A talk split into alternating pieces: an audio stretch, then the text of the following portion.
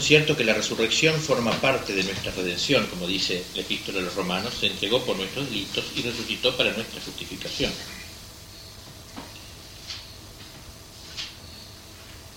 La pasión ha de estar siempre en nuestro corazón, como nos enseña Cristo en esta contemplación, porque es el cumplimiento de las escrituras y sin ella no nos podríamos salvar. Pero nos dirá también que por la pasión había de entrar Jesús en su reino y la puerta es la resurrección. El primer preámbulo es la historia Lucas 24, que ya conocemos, vamos a releer. Segundo, la composición del lugar, representémonos el camino que lleva de Jerusalén al pueblo de Maús, a unos 11 kilómetros, la sala en que Jesús se sienta a la mesa con los dos discípulos. Composición del lugar y finalmente el, tercer preámbulo, la petición, en este caso, gozarse con el Cristo gozoso, que tanto se gozó por mí, podríamos decir también por mí, porque el gozo también es por mí, el de Cristo. Y vamos a ir entonces recorriendo este hecho. En primer lugar, advertimos cómo iban caminando estos discípulos, el camino de ida, podríamos decir, iban caminando, conversando sobre lo que había acontecido y Jesús se hace el encontradizo, se les agrega discretamente. ¿Quiénes eran estos, estos dos discípulos? De ellos casi no sabemos nada. El nombre de uno de ellos era Cleofás. Pero conocemos algo más interesante de ellos, que era su estado de ánimo, su espíritu. Eran dos personas desengañadas, podríamos decir. Ellos eran deudores del concepto judío de un Mesías político, Mesías temporalista, horizontalista.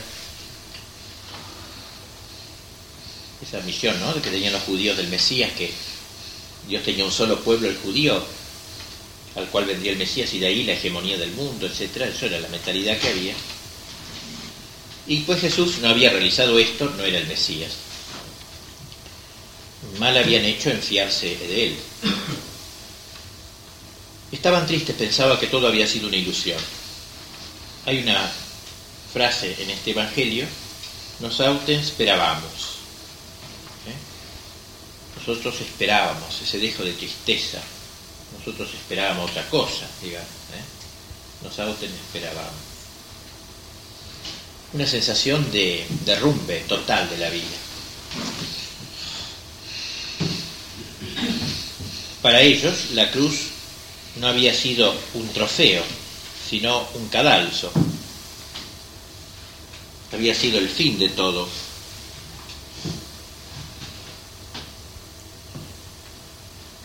En los acontecimientos salvadores veían una ocasión de disgusto. En fin, este sentimiento puede venirnos a nosotros también una y otra vez en la vida. Cuando vemos que Dios no destruye lo que aborrecemos, ni levanta lo que apreciamos, sino que sigue la pasión, sigue la cruz, puede entrar un gran desánimo en la vida. Por eso somos muchos los discípulos de Maús. Y es que en ocasiones hacemos planes nosotros, hacemos nuestros planes, aún apostólicos, y ante una prueba dura creemos que todo el edificio se nos vino abajo. Es decir, que muchas veces nos podemos fingir un plan de Dios en nuestras vidas.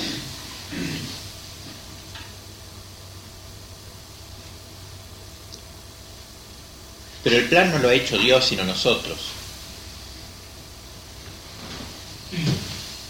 Y cuando vemos que no prospera, creemos que Dios nos ha abandonado. Nos esperábamos.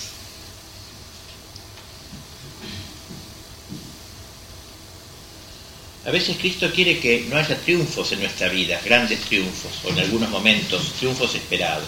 Es terrible el fracaso. No debemos desear el fracaso.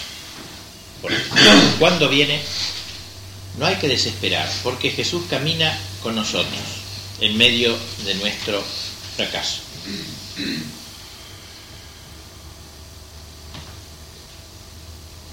Desilusionados pues los discípulos y desengañados también.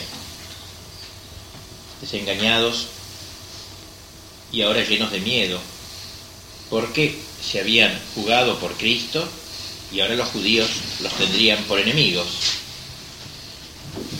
Y como habían perseguido al maestro, los perseguirían a ellos. Por eso huían, se iban al campo donde no había tanto peligro. Allí vivirían en paz hasta que pasase este lío y la gente se fuese olvidando con el tiempo del asunto. Entonces volverían a la ciudad y no se enredarían más ya con ninguno, con ningún predicador, con ningún profeta. Más o menos ese sería el espíritu que tenían estos hombres. Les dolía, por cierto, que hubiesen crucificado a Cristo, lo sabían bueno, pero era demasiado comprometido lo que estaba sucediendo y está allí no. Jesús conocía esta disposición espiritual de sus discípulos, no solo la de estos dos, sino de tantos otros. Jesús había procurado eliminar en ellos aquella religión horizontalista cuando estaba con ellos, dándoles la verdadera doctrina, no lo había logrado. Estos hombres estaban cerrados a todo lo sobrenatural. Pero Jesús no los abandonó en vida, tampoco ahora los va a abandonar, que los ve más ofuscados.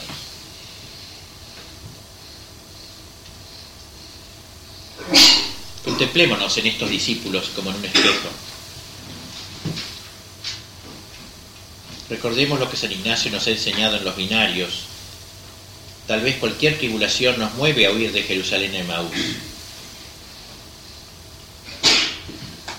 Y mientras huimos nos vamos intoxicando, rumiando nuestro fracaso, cómo Dios me abandonó. Qué parecidos son realmente. Por eso es una meditación tan cercana a nosotros, la contemplación de Maús.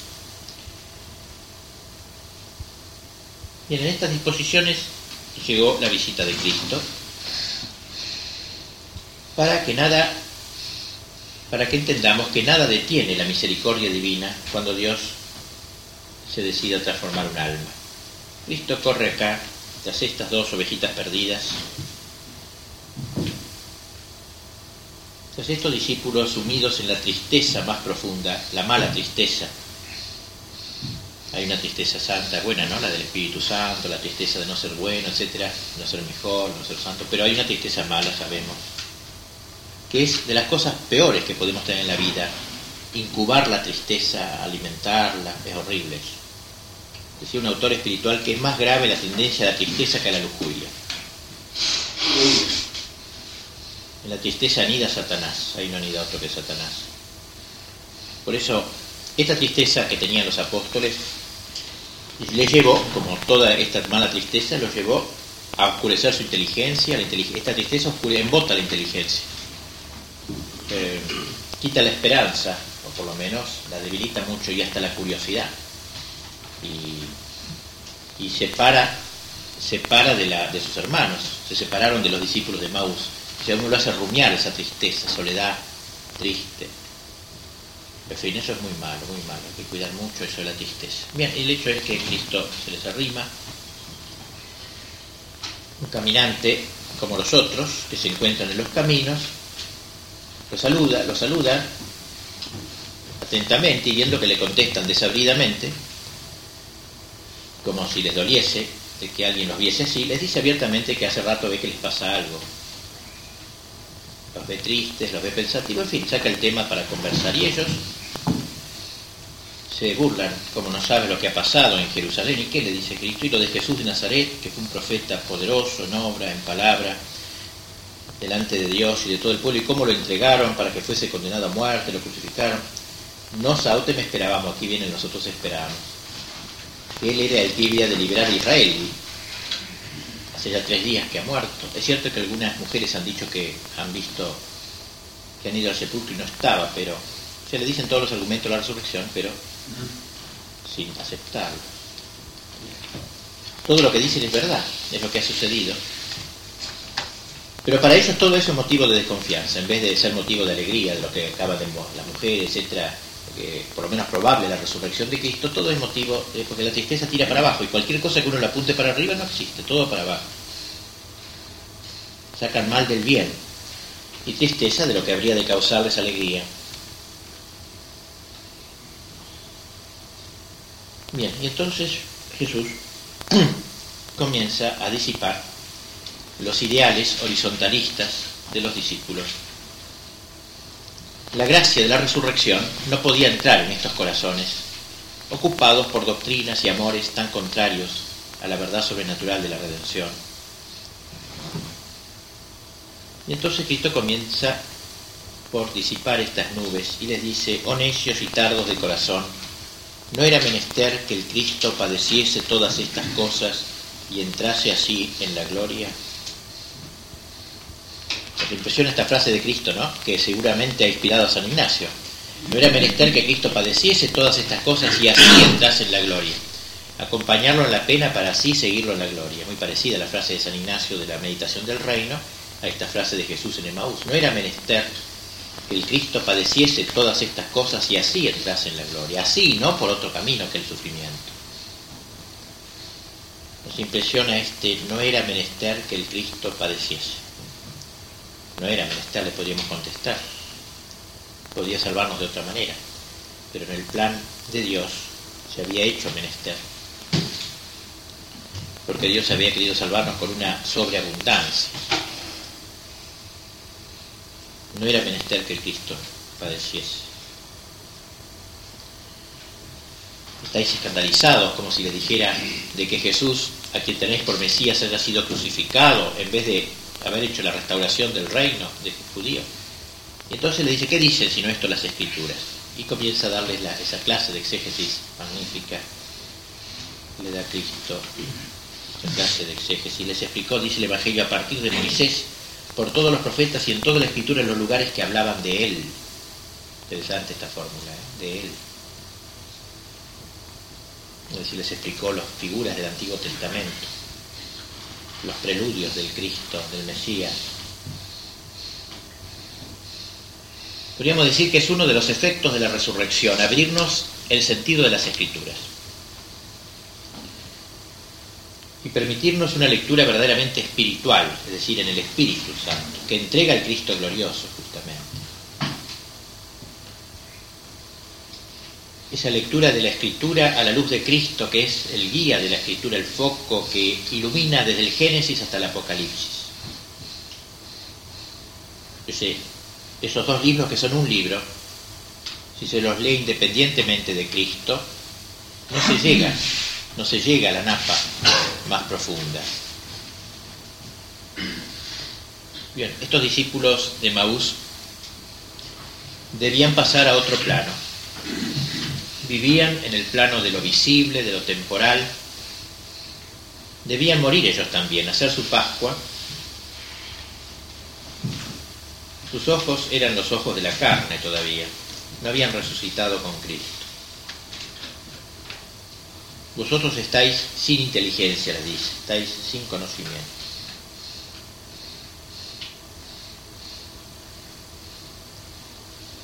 Estamos haciendo los ejercicios y todos los ideales mentirosos de una santidad avenida con nuestras aficiones desordenadas han quedado destruidos en estos días, pero eso no significa que no rebrotarán y después nos llenarán quizá de desengaño. Y por eso debemos guardarnos, grabar ahora profundamente en el alma los textos esenciales del verdadero reino de la santidad, que hablan un lenguaje semejante al que usa ahora el viajero de Maús. Mi voluntad, me ha dicho Cristo, es de conquistar todo el mundo y todos los enemigos y así entrar en la gloria de mi Padre.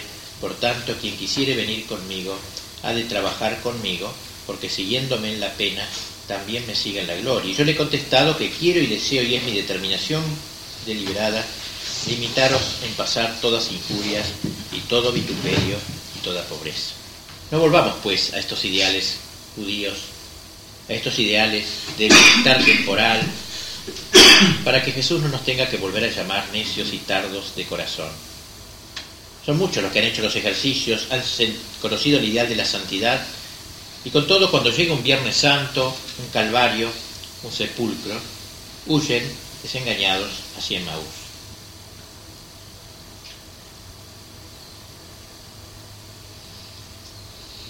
En ese caso entonces necesitamos la presencia del Cristo. En el caso en que la sal se vuelve insípida, solo Jesús puede hacerla valer de nuevo, como a los discípulos de Maús. Por eso Si luego de ejercicios alguna vez nos sentimos así, no nos desesperemos. Jesús camina con nosotros, aún en medio de la desolación más profunda, aunque no lo reconozcamos, está dispuesto a escucharnos largamente, escuchar nuestras quejas, nuestras decepciones, dispuesto a no interrumpirnos hasta que acabemos. Entonces Él nos hablará. Y se despertará el deseo que brotó de los discípulos, quédate con nosotros, Señor, que se hace tarde.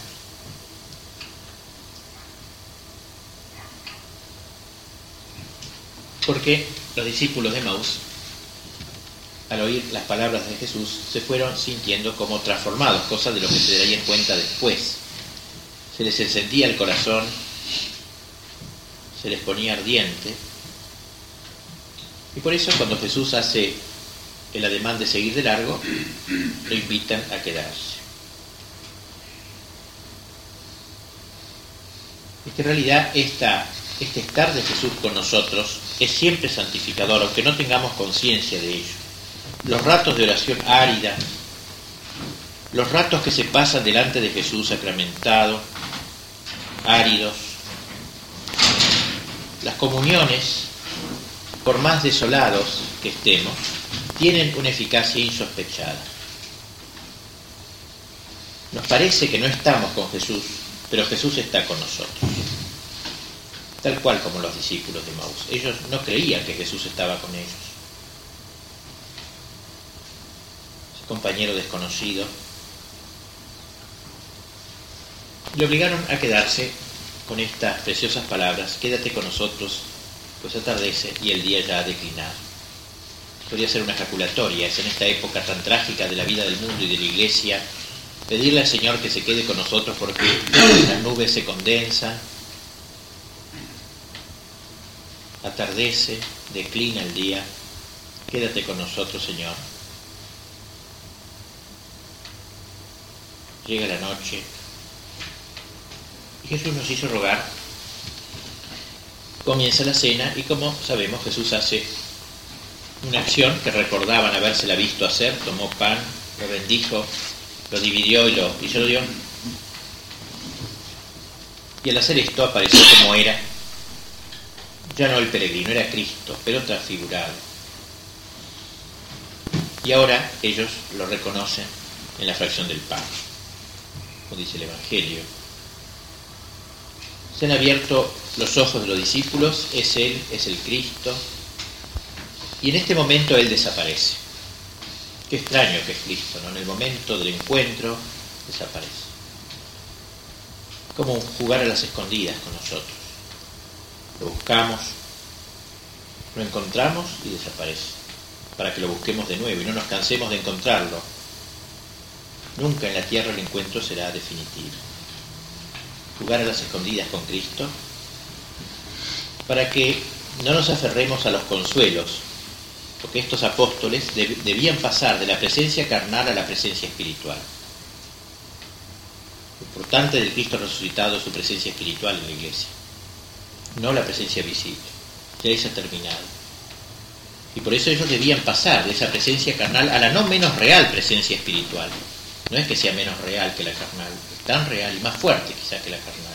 Pero hay que morir primero. Ellos tienen que entrar en la tumba para resucitar. La inauguración inaugura, la resurrección inaugura este género de presencia. Conviene que yo me vaya. La presencia espiritual de Cristo es más importante que su presencia carnal. Bien, y ellos lo reconocieron entonces en la fracción del pan. Algunos autores juzgan que sería una Eucaristía, sea lo que fuera. Ya ahora Cristo está con ellos, Cristo habita por la fe en sus corazones, como dice San Pablo. No lo busquemos demasiado en experiencias agradables, como buscamos a otras personas terrenas. Es otro el tipo de su presencia. Y en esto tenemos que hacer también nuestra paz. Todavía esperamos mucho de una consolación humana de Cristo, vivimos un poco ese espíritu judío de, los discípulos de Maús. Es otro el tipo de su presencia. Y entonces ellos se habrán preguntado, ¿qué hacemos aquí? Las razones que nos han traído ya no existen. Nuestros compañeros, nuestros discípulos, compañeros, los otros discípulos que hemos dejado en Jerusalén deben estar ignorantes de todo esto. Vamos a, comentarles enseguida. Y en aquella misma hora de la noche, dice el Evangelio, se levantaron y volvieron a Jerusalén. La noche, el miedo de la noche. Ellos huían y ahora adquieren el coraje. Arrostran la noche. Y van a avisar a sus hermanos. Interesante este avisar a sus hermanos, ya que la resurrección está en el comienzo del apostolado. Ellos ya llevan la buena nueva.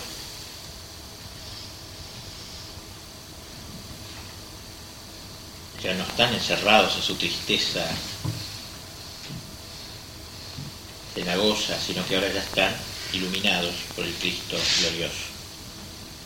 Llegan a Jerusalén, van al cenáculo, llaman a la puerta, llega con la noticia y se dan un chasco porque los otros ya lo sabían, ya lo habían visto también. Y esto nos enseña que no tenemos que apropiarnos de Cristo, ni tener envidia alguna en nuestro apostolado. Lo importante es que Cristo sea glorificado. Bien, hagamos entonces este rato de contemplación del misterio de Maús, entrenándonos en la cuarta semana, pidiendo este gozo espiritual con Cristo y tratando de ver en estos discípulos todo el paso que debemos hacer, toda la Pascua, el éxodo, el tránsito que debemos hacer, una mirada quizás un poco carnal todavía, eh, a una mirada sobrenatural. Gracias Señor por todos los beneficios que hemos recibido de tus manos por Jesucristo nuestro Señor.